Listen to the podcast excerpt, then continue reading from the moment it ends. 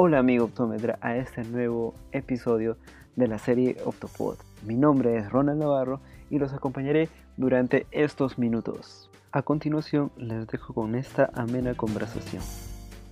El día de hoy estaremos con, eh, con un gran invitado, ¿no? con el doctor Joaquín Guerrero. Eh, él es optómetra de la Universidad de La Salle. Él es escritor, él es investigador ¿no? en muchas universidades, o para muchas universidades de Latinoamérica y como también nosotros ya lo conocemos como autor de, textos que son eh, bastante importantes, que nos han acompañado en nuestra formación académica y eh, que son la consulta del, día a día para todo profesional en optometría. ¿no? Él sabemos que presta sus servicios en, Colombia, en la ciudad de Cúcuta. Y eh, bienvenido, doctor Joaquín, a este nuevo episodio de, de Optopod, un podcast para el profesional de la salud visual Estamos contentos de, tenerlo el día de hoy y poder compartir ¿no? a voz suya eh, información que va a ser totalmente importante para, para, todo optómetra que quiere ingresar sobre todo al mundo de la, de la investigación. Doctor, sus palabras de bienvenida. Muchas gracias. Ronald, muchas gracias por la invitación y, y como siempre, pues nos une más que la profesión, una amistad ya de largo tiempo, un trabajo conjunto que hemos hecho con ustedes, con la optometría peruana eh, que por cierto sea la oportunidad para decir que ya me hace falta ir a Perú, ya lo estoy extrañando porque casi todos los años vamos por allí, pero ya pues la vida y Dios nos darán la posibilidad de volvernos a, encontrar y seguir compartiendo, ¿vale? Así es, doctor, seguramente una vez ya pasado todo esto, nos estaremos encontrando muy, muy pronto por aquí, ¿no? O por allá. Amén. También. Vale, claro que sí por estos días hemos estado eh, al pendiente, ¿no? Sobre todo de las noticias y en redes sociales y hemos estado al tanto de, alguna iniciativa, como en este caso eh, con participación suya, sobre todo por, eh, por la presentación de una nueva revista en, optometría, ¿verdad? Y esto nos ha puesto pues alerta, ¿no? Algunos profesionales y con la curiosidad, a flor de piel, como se podría saber, para para poder resolver algunas eh, dudas acerca de la investigación científica, académica eh, y sobre este mundo de las publicaciones. Y es por ello que eh, tenemos algunas interrogantes para, para poder resolver con, con usted. Claro que sí, Ronald, con todo gusto. Basta experiencia. Doctor, entonces va la, la, primera interrogante, ¿no?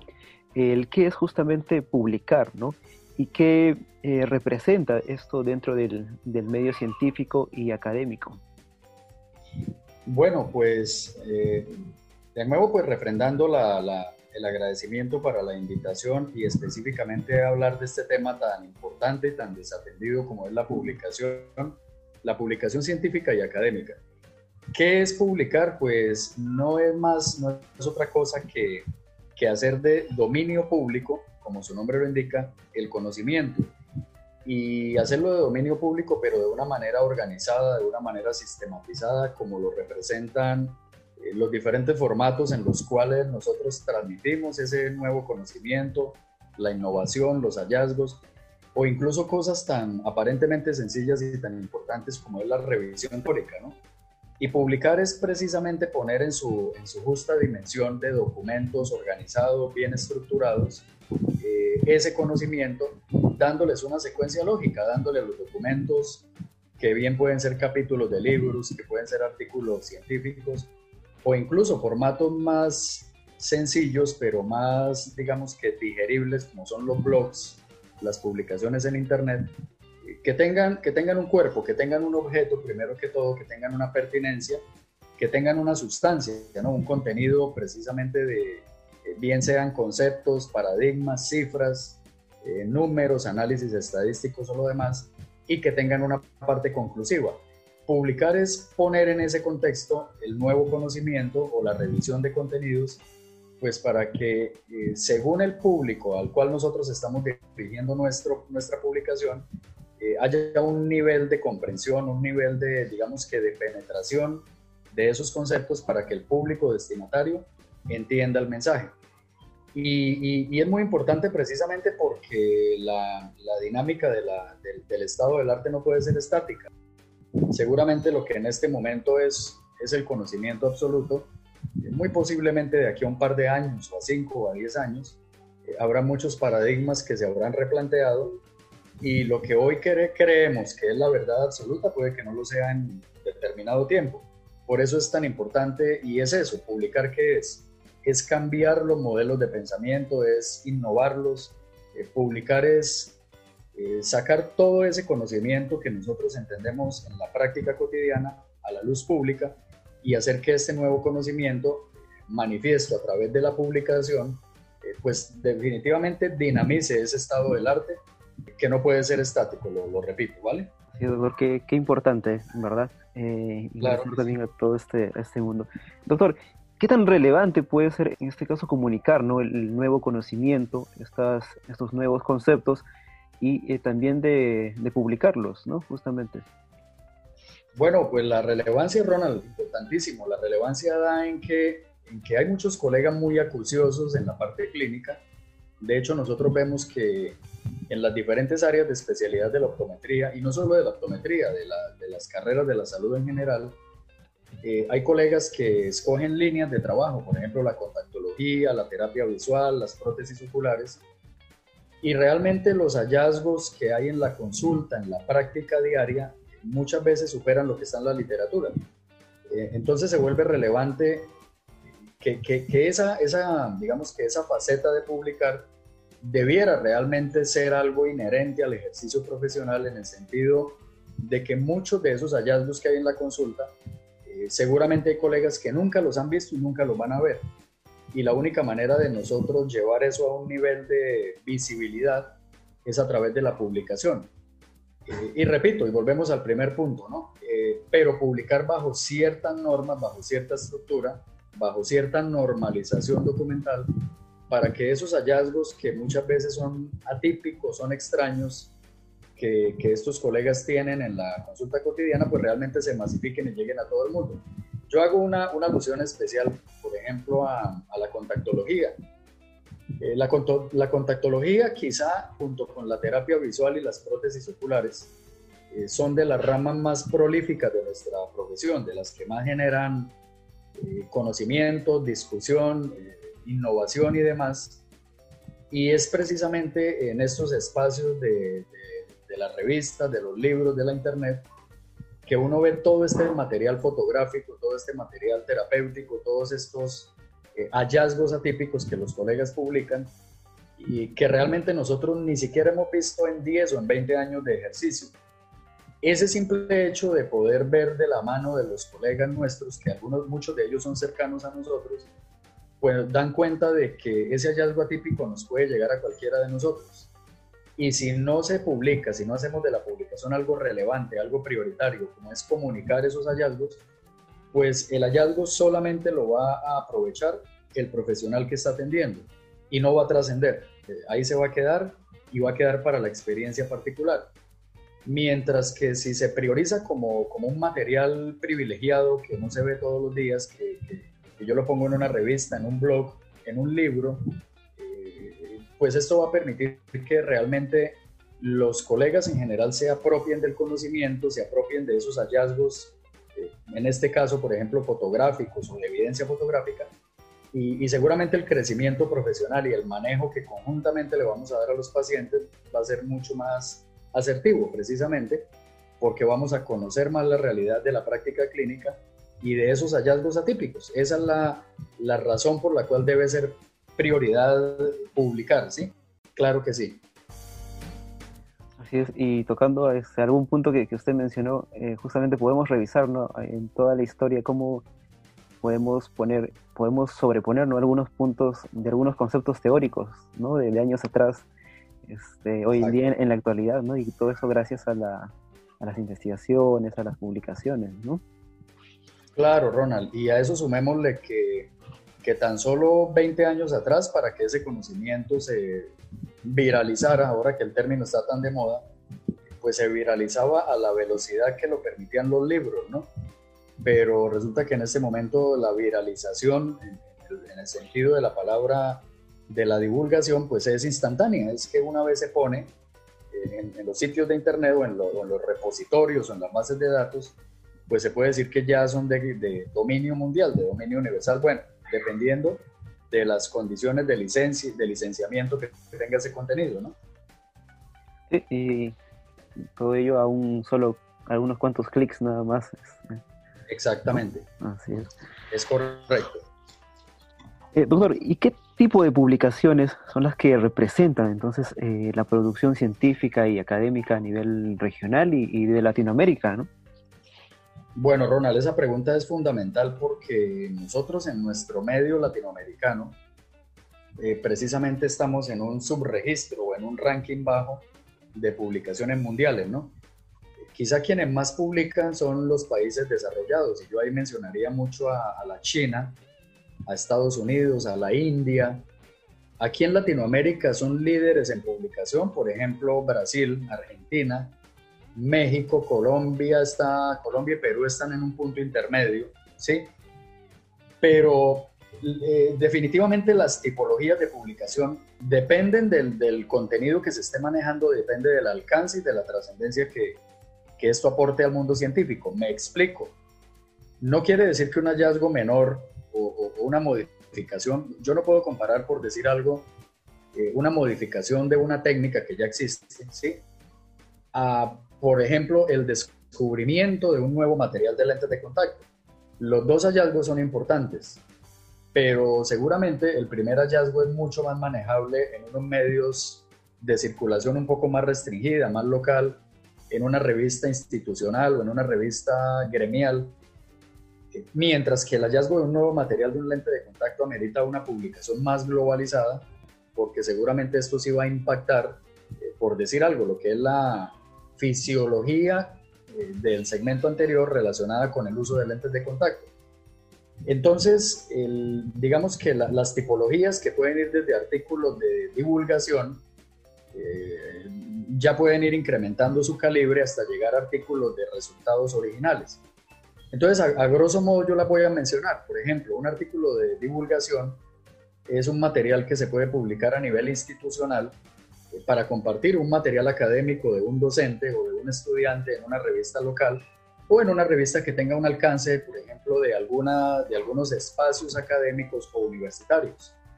Y ese artículo debe estar fundado, eh, lógicamente debe estar estructurado también, debe tener un, un buen título, eh, dando cuenta de cuál es el tema, cuál es el objeto de estudio, eh, un desarrollo conceptual o, de hallazgos eh, y una aplicación clínica. Esto se, una aplicación no solo clínica, perdón, disciplinar. entonces allí ya viene lo que se llama técnicamente la discusión de los resultados, que es aquello que da cuenta de cuáles son los referentes del tema, contra qué lo podemos contrastar y qué vigencia y qué utilidad tienen en la práctica diaria. Eso es el nivel más básico junto con los blogs y junto con las publicaciones de Internet. Pero ya hay otro nivel que es el de, el de un investigador consagrado eh, que ya, ya trabaja además con comunidades académicas, ya no trabaja solo, ya incluso permite que hayan centros de investigación interinstitucionales que se apoyan o que hacen estudios espejos eh, con grandes grupos poblacionales, y eh, con grandes muestras eh, que invierten muchos más recursos, y por recursos no solamente me refiero a recursos tecnológicos, sino a dinero, para pagarle a sus investigadores, para financiar viajes, para financiar ensayos clínicos y demás. Desde luego que un estudio de esa magnitud supone unos objetivos mucho más ambiciosos, que seguramente serán extrapolables a, grupos poblacionales o, o grupos de objetos mucho más grandes, y esos resultados ya tienen que estructurarse con todo rigor como artículos de resultados de investigación, con todo lo que implica el manejo de, de manuales de ética, de bioseguridad, de investigación, de análisis estadístico. Y por supuesto que una investigación de ese calibre o un artículo de, de resultados, pues ya se le tiene que buscar una, digamos que un destinatario o una publicación mucho más formal, que se encuentre en bases de datos indexadas y que tenga un impacto ya no tanto como la primera modalidad que les dije, ya no tanto a nivel institucional o local, sino ya a nivel de grandes comunidades científicas mundiales, que ahí, ahí hago, hago una salvedad. Eh, el idioma universal de publicaciones de este calibre pues es el inglés. Y esto ya tiene dentro de, dentro de los requisitos o los formatos ya casi que la, la inmensa mayoría de este tipo de publicaciones pues están escritas en, en idiomas de en idiomas más universales, no más globales como el inglés, como el chino, en fin. Eh, pero fíjense que ya la tipología pues también tiene mucho que ver con, la, eh, con los esfuerzos para construir el, el, proyecto, para desarrollarlo y para hacer publicaciones mucho más formales. Y otra cosa que valdría la pena destacar antes de cerrar esta pregunta, que una investigación, por ejemplo, de divulgación, perfectamente la puede hacer una sola persona, mientras que un artículo de resultados una amplia revisión teórica sistematizada, pues seguramente por tratarse de un trabajo tan ambicioso, incluso interdisciplinar, incluso interinstitucional, pues muy seguramente eh, ya es una publicación que está desarrollada por, por varios autores al mismo tiempo. Eh, qué sé yo, 5, 10, 15 autores, precisamente porque el trabajo involucrado allí lo amerita y porque es un proyecto que no puede desarrollar una persona. Entonces, pues hay una, digamos que un compromiso mayor de recursos de toda índole. Sí, es, y, bueno, y lo podemos revisar y notar, ¿no? Al momento de, buscar información, ¿no? Cómo podemos encontrar esta eh, parte de, la información eh, casi detallada, pero, pero en estos países, ¿no? justamente como, como en China. Por ejemplo, me tocaba revisar sobre retinopatía de la, de la prematuridad ¿no? y el impacto a nivel refractivo. Entonces, la información a nivel regional era, era pues, un poco limitada, ¿no? y ya de hace unos eh, cuantos años hacia atrás. pero la información prácticamente al día apenas eh, algunos eh, años atrás o un, algunos seis meses era, era justamente en China. ¿no? Claro. Y muy bien segmentada, ¿no? Por, por edades, sectores, entonces. Claro, ellos, ellos estudian todo, Ronald. Fíjate que ellos, ellos estudian absolutamente todos los fenómenos y, en las bases de datos siempre se destacan países como Inglaterra, como China, como Francia, eh, Alemania, ya, ya aparece mucha literatura eh, desde luego, nosotros no hablamos ninguno de esos idiomas, pues uno, uno alude a, uno acude, perdona, a los traductores online que pues dan alguna información más o menos, eh, por lo menos coherente. Uno arma las ideas y, y, ya todas estas tecnologías nos permiten consultar hasta en chino si queremos, ¿no? Eh, hay que hacer un poco más de esfuerzo de trabajo, hay que utilizar algunas herramientas adicionales como los traductores y hay que organizar las ideas porque pues, los traductores no entregan todo como tan limpio, ¿no? pero, pero ya podemos de alguna manera pues contar con toda la producción de todos esos países, ¿no? Es, así es, este, doctor. Entonces esto nos lleva a la, a, la otra pregunta, ¿no? Eh, en este caso, eh, ¿cuál sería la relación entre la, la publicación y el desarrollo eh, de la ciencia, ¿no? El desarrollo científico, a su vez también el académico, el, el, económico, ¿no? Y finalmente sobre el campo de la innovación. Bueno, eh, definitivamente los indicadores de publicación y los indicadores de visibilidad de las publicaciones tienen mucho que ver con el país del que proceden y consecuentemente con el grado de desarrollo o posicionamiento de, desarrollo global de estos países. Entonces podríamos decir efectivamente que las preguntas se correlacionan porque eh, muchas de estas publicaciones, mucha de esta producción lo que genera en ocasiones también es un, fenómeno de competitividad ¿no? entre centros de investigación. En, en, cuanto a qué? En cuanto a cómo, para lograr el mismo objetivo, cómo podemos optimizar procesos, cómo podemos simplificar procesos, simplificar recursos, cómo podemos hacer lo mismo eh, con la misma calidad en menos tiempo, cómo podemos hacer lo mismo que hace mi competidor, lo mismo, conseguir los mismos resultados o más con menos dinero. ¿sí? ¿Cómo podemos eh, obtener un diseño de un aparato que funciona muy bien? Eh, si yo lo puedo simplificar, eso reduce costos de producción y por consiguiente eh, permite masificar ese dispositivo. Entonces, también la, publicación de alguna manera, además de ser un indicador y de dar, por supuesto, prestigio a los centros de investigación, a los países, a los laboratorios, a los centros clínicos que, desarrollan todo esto, ¿cómo ese prestigio primero les permite ser protagonistas en su campo de acción. Yo seguramente si tengo los recursos y, voy a como laboratorio, voy a invertir en una investigación, pues seguramente lo primero que miro para, para, ver dónde invierto esos recursos entre 10 universidades posibles, lo primero que miro es cuál de ellas tiene más desarrollo de innovación, de investigación y de publicaciones. eh, ese estatus les permite también a, los investigadores y a los centros de investigación, les permite, a partir de ese grado de credibilidad y de impacto que generan, pues tener mucha más aceptación y mucha más participación en los fondos, en los recursos y, en los programas estatales o en los proyectos privados para precisamente para mantener su continuidad de trabajo y eso redunda precisamente en más y más y más desarrollo. Nosotros sabemos que en los países de América Latina la inversión que los países hacen para, para ciencia, tecnología e innovación dentro de su presupuesto muchas veces no llega ni al 5%, eh, mientras que en los países desarrollados, dice la Organización Mundial de Comercio y la Organización eh, Internacional del Trabajo, si mal no recuerdo, hablan de países como Japón, como China, como los países europeos, que fácilmente pueden invertir el 20-25% de sus recursos en este rubro. Y eso es dinero que permea a las instituciones, a los investigadores, a la industria. Y por eso ellos siempre van avantes en, más lo vemos en este momento, tan solo en este momento con la pandemia.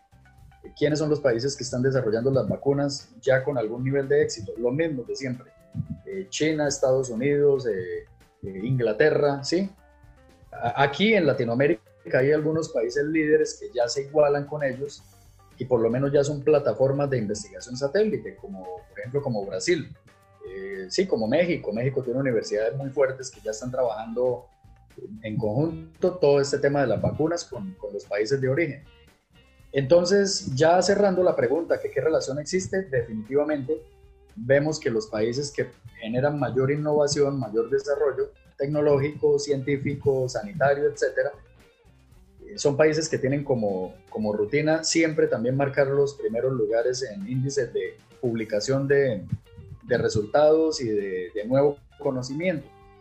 Y esto no es más que eso, es dejar evidencia para que los que vienen detrás, trabajando sobre las mismas bases, pues ya tengan un camino recorrido y no tengan que empezar desde cero, ya saben qué funciona, qué no funciona y en dónde se, debe, se deben fortalecer los procesos y cuáles se deben abandonar precisamente porque ya son probos de no funcionar.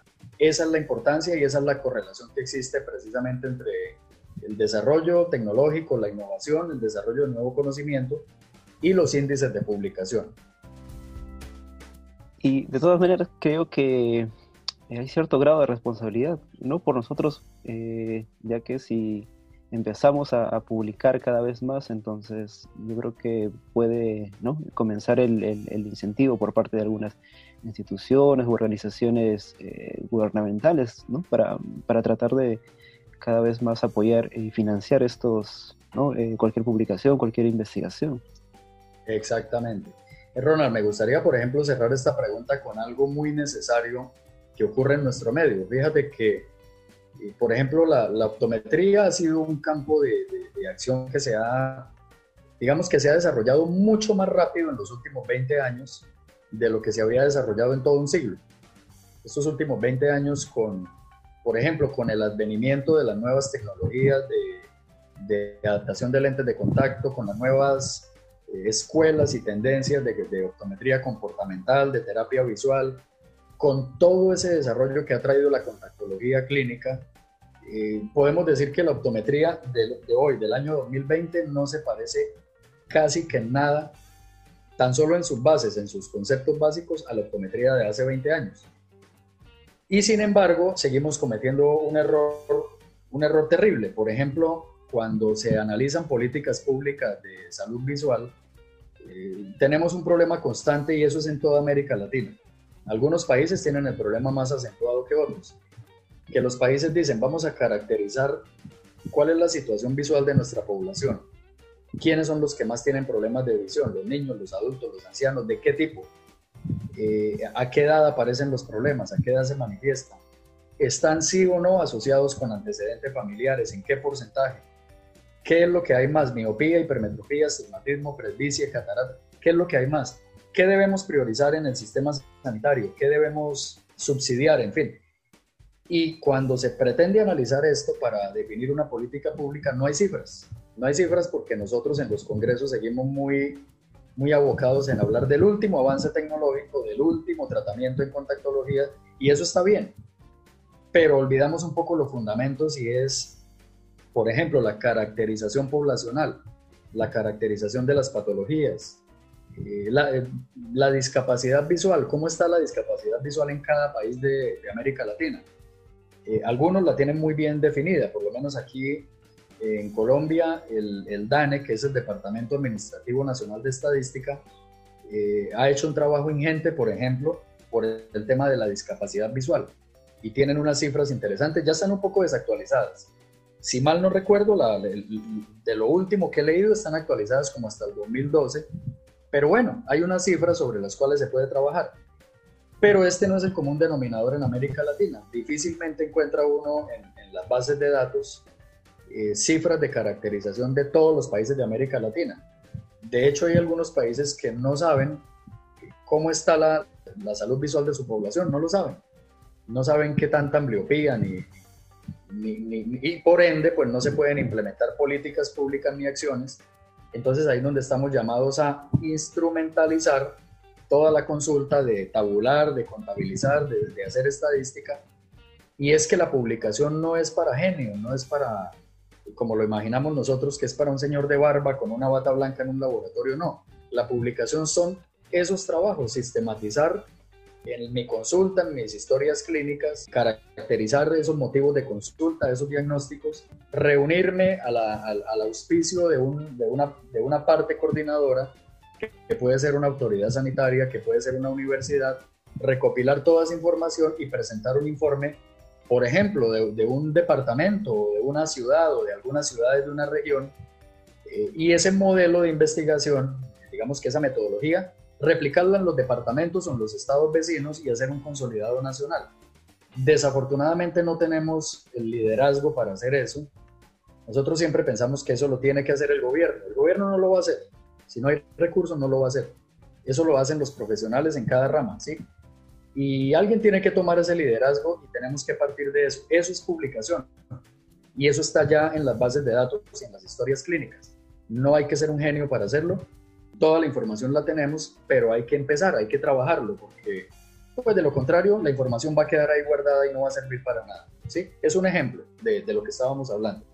Y esto, ¿no? las, las palabras que usted nos, nos, comenta, creo que deben de quedar para, eh, como motivación para, para emprender ¿no? dentro, del, dentro del camino de la investigación. Que como usted dice, ¿no? es, es eh, creo que cuestión de, de ponerse la meta y, y empezar de, de, una vez. ¿no? Así es, Ronald, claro que sí. Doctor, ahora, eh, entonces, ¿cómo, se, ¿cómo es que se estructura ¿no? ya un documento científico? ¿Cuál es la estructura de un documento científico? Vale, Ronald, esa, esa es mi pregunta favorita. Yo, la, yo lo hago con una analogía, ¿sí? Vámonos a la infancia. Yo creo que todos conocemos Caperucita Roja, ¿sí? Claro, claro.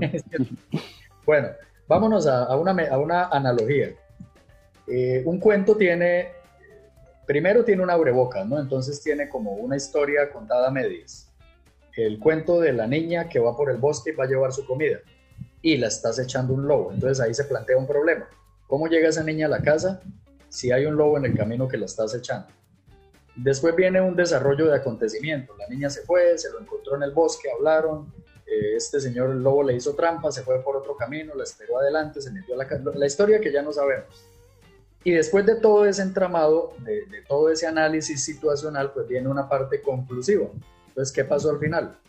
Pues pasó lo que sabemos, que el lobo se comió a Caperucita y a la abuela, y vino el leñador y, en fin, y ya, pasó. Entonces, digamos que así como, así como los cuentos tienen tres etapas, tienen una parte introductoria o un contexto, tienen un desarrollo de eventos y tienen una parte conclusiva, pues esa misma lógica es la que debe tener un documento bien estructurado, debe tener esos tres momentos. El primer momento importantísimo porque me está dando cuenta de que el tema del cual yo voy a hablar debe tener algún norte, debe tener alguna utilidad, algún sentido. Yo no hablo de queratocono porque sí. Yo hablo de queratocono porque es una situación atípica eh, es compleja, no se maneja como se maneja el común de los pacientes, requiere unos exámenes especiales, requiere unas intervenciones especiales. Entonces yo tengo que, al hablar en un documento, por ejemplo, de queratocono, yo tengo que evidenciar eso, ¿sí? Con cifras y hablar de la frecuencia del queratocono, de qué lo hace tan especial, de qué lo hace tan diferente a una miopía, de, cómo afecta la calidad de vida de un paciente más que cualquier otro caso. Entonces, por eso un artículo en su estructura contiene en esa parte introductoria, eh, válganme la redundancia, tienen un una introducción o un contexto de la situación o, o una revisión teórica que, que, que, pone el piso, el contexto de por qué se está hablando del tema, de qué manera se está abordando, por qué es importante hablar de lo que vamos a hablar. Y adicionalmente, ya cuando se trata de documentos formales como proyectos de investigación o, o artículos de resultados, pues esa, esa parte introductoria de la estructura también da cuenta del objetivo, primero del problema que se va a tratar. Debe haber un problema a resolver para que yo esté hablando de este tema. De los objetivos. ¿Cuál es ese objetivo principal? Es resolver la patología, es mejorar la calidad de vida, es mejorar la agudeza visual, es mejorar una adaptación. ¿Qué, cuáles son los objetivos? Y tienen que quedar muy claros y los objetivos tienen que responder al problema de investigación o, o, al, o a la situación problemática que origina el documento y adicionalmente un componente metodológico. Y en ese componente metodológico pues se define o se describe, y en eso quiero hacer hincapié. Nosotros a veces cuando estructuramos documentos científicos vamos a hablar, por ejemplo, de un instrumento que se diseñó para esa investigación. Y el instrumento es muy obvio para quien lo creó y para quienes conocen el proyecto, pero no necesariamente es obvio para una persona que apenas está leyendo el documento. Entonces, por eso es tan importante no partir de la obviedad sino que hay que hacer una definición de términos, eh, hablar un poco o describir un poco esos aspectos relevantes de los cuales yo voy a hablar, suponiendo que mi interlocutor o la persona que va a leer mi documento o mi público objetivo no necesariamente tiene que saber qué, es de lo que yo estoy hablando. Voy a poner un ejemplo nomás. Muchas veces en los documentos de, en los documentos de o artículos de resultados, sobre todo cuando tienen análisis estadísticos, se habla mucho, por ejemplo, del término correlación. Esa palabra aparece por todos lados. Y el investigador habla con propiedad de correlación y, si existe correlación o no existe, ¿no? Y uno siempre está suponiendo que todo el mundo sabe que es correlación. Entonces, por lo menos, si el, si el documento está dirigido a un público no muy experto en estadística, yo debo dedicar un par de renglones para decirle a ese público, oigan, en lo sucesivo, cuando yo hable de correlación, voy a hablar de ese nivel de, afinidad o de consecuencialidad entre una variable y otra, o esa relación o esa coincidencia que existe entre ellas para que se esté dando cierto fenómeno, para que cada vez que yo mencione el término, mi interlocutor diga, ah, ya sé que es correlación, ya, ya estoy un poco más en contexto. En general eso es la primera parte de la estructura, que es como todo el componente introductorio. En términos sencillos es poner en contexto el problema, la metodología y lo que se está haciendo en la investigación. Después en esa estructura del cuento, en este caso del documento, viene todo el desarrollo de eventos, que por ejemplo en el caso de un artículo de revisión, eh, el desarrollo del artículo realmente son todos los conceptos que yo estoy triangulando y cruzando de una revisión bibliográfica. O en el caso de un artículo de investigación, pues todo ese desarrollo de eventos vendrían siendo como los procedimientos que estoy realizando y los datos que estoy obteniendo. Entonces obtengo una cantidad de datos así gigante, números, cifras, tablas, medidas, unidades, lo que sea. Pero ¿qué son todos esos datos si están en unas tablas organizados y no tienen una interpretación? No son nada, son números. Y, si a uno como investigador le cuesta trabajo entender esos números, imagínense lo que será para una persona que no es investigadora. ¿Sí? Entonces ahí viene la tercera parte del documento, de la estructura, que es toda la parte conclusiva. Y la parte conclusiva precisamente hace referencia a todo ese análisis y aplicación de datos. Resulta que si el, válgame la redundancia, si el resultado que yo obtengo es 8.43%, pues a mí 8.43% no me dice nada. Pero si en esa parte conclusiva yo digo el 8.43% de esa población eh, cursa con queratoconos complejos que solamente son manejables con lentes esclerales de, de, personalizados o altamente customizados, ah, pues ese 8.43% ya me está dando cuenta de que es una cifra relativamente significativa o no, en ese universo de pacientes estudiados y ahí yo ya sabré si ese 8.43 es mucho o es poco, ¿sí? Porque no es lo mismo decir que el 8.43 es la población que se muere, por ejemplo, hablando en el caso de una enfermedad, a decir que el 8.43 es la población que se salvó y no se murió. Entonces fíjense que ese número per se no dice nada. No dice nada si yo no lo explico y no, no lo pongo en contexto y no digo qué es 843, ¿es bueno o es malo?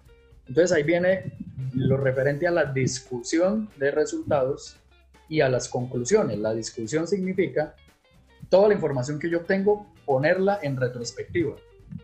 Eh, eh, con respecto al estado del arte, a, los conocimientos previos y decir, miren, lo que yo estoy encontrando en mi investigación complementa lo que ya existía o lo refuta, porque las discusiones también son para refutar teorías, o, lo, mejoran o lo superan o, producen nuevo conocimiento, generan cosas que nadie sabía. Mire, yo lo estoy demostrando con ese 8.43%, estoy demostrando algo nuevo que nadie sabía, ¿sí? Entonces fíjense la importancia de por qué las tres partes, digamos que los tres bloques de estructura del documento, tienen que ir en esa vía, como si fuera un cuento. Y eso tiene que estar complementado a la final por, por una lista de referencias que dé cuenta de cuáles fueron esas fuentes y esos materiales que, que consulté para darle piso contextual o piso teórico a todo ese trabajo investigativo que he hecho. Yo nunca puedo hacer un documento científico, por ejemplo, en primera persona o, dando a entender que todo lo que escribí ahí es, salió de aquí nomás. Eso es falso. Eso es falso porque en investigación siempre se trabaja sobre los referentes, por eso se llaman referencias. Se trabaja sobre los trabajos ya hechos porque siempre tienen que haber unos puntos referenciales de comparación para yo poder poner mi trabajo o mi, mi conocimiento nuevo en perspectiva y a partir de esto saber si mi conocimiento está aportando algo respecto a qué? Pues a eso que ya existe, ¿no? O está refutando, porque recuerden, yo puedo a través de una investigación o la investigación puede tener por objeto tumbar una teoría que ya existe con la que yo no estoy de acuerdo. Eh, mire, la miopía no quita visión de cerca, de, lejos. Ah, pues si yo digo que la miopía no quita visión de lejos, tengo que demostrar que es cierto. Eh, si no, no lo logro con mi investigación, pues la teoría que sigue vigente es la que estaba, la anterior, no la mía. ¿sí? Si yo logro demostrar que los miopes ven bien de lejos, con resultados, si lo logro demostrar, entonces esa es la nueva teoría vigente, que los miopes ven bien de lejos. Eso es utópico, lógicamente, ¿no? Es, una, es simplemente una analogía para entenderlo. Creo que nos quedó claro sobre, ¿no? sobre la estructura que debe tener eh, todo documento científico. Y bien, hemos llegado al final de esta primera parte de la entrevista con el doctor Joaquín Guerrero. No te pierdas la segunda y última parte en el siguiente episodio. Dale a seguir en Spotify y también sigue nuestras redes sociales. Allí les compartiré muchísima más información. Me despido de ustedes amigos y hasta el próximo episodio. Chao.